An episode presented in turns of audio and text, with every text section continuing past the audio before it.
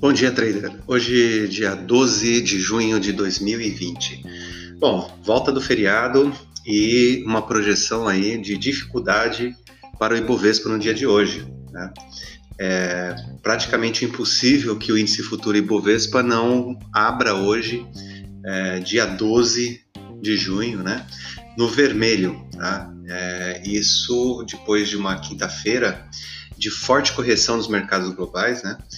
É, a gente observa agora de manhã, é, as ações europeias estão em alta, os futuros americanos também estão em alta. É, Reino Unido que apresentou uma recuperação muito importante no seu PIB, né?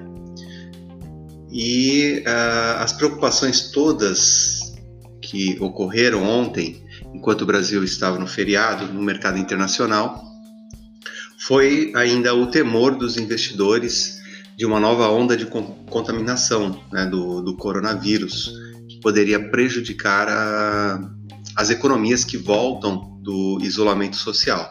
Né. Então, essa é a principal questão né, que fez ontem as bolsas corrigirem, né, uma correção grande ontem nos mercados internacionais.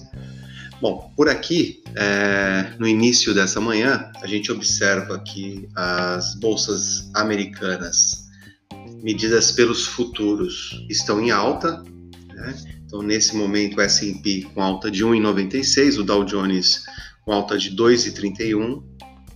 É, o índice do medo, o VIX, que subiu muito ontem, hoje apresenta queda de 10,65%. Então, o medo sendo diminuído aí uh, por conta né, das recuperações na Europa tá? e também uma correção da, da própria queda de ontem. Né?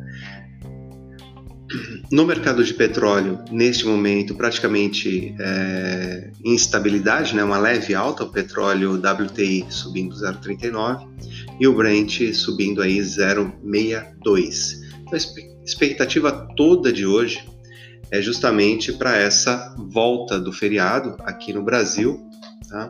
que deve abrir com bastante temor, o índice futuro Ibovespa deve abrir uma, uma queda acentuada, né? mas essa recuperação dos mercados futuros americanos e das bolsas da Europa podem ajudar. Né? É, o Ibovespa, que na quarta-feira já realizou né, um pouco é, em relação às altas da, da, das últimas semanas, fechado aí a 94.685 mil pontos, tá? A queda havia sido de 2,13%. Então é isso, trader, que temos para hoje. Um bom dia e bons negócios.